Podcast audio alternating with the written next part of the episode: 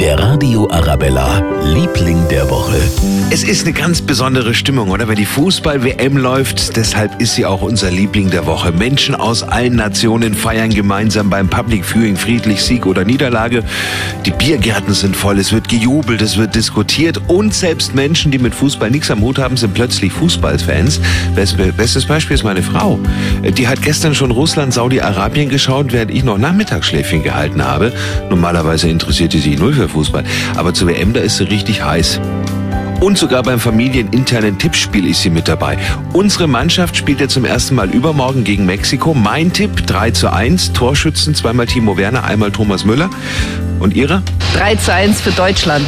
Kimmich, Müller und Hummels. 2 zu 1 würde ich sagen. Müller, beide. 3-0 für Mexiko. 3-1 für uns. Müller, der Timo Werner und der Groß. 2-1 für uns. Also Müller ist auf jeden Fall dabei. Hummels würde ich auch sagen, wäre eine gute Chance. Sonst kenne ich nicht viele.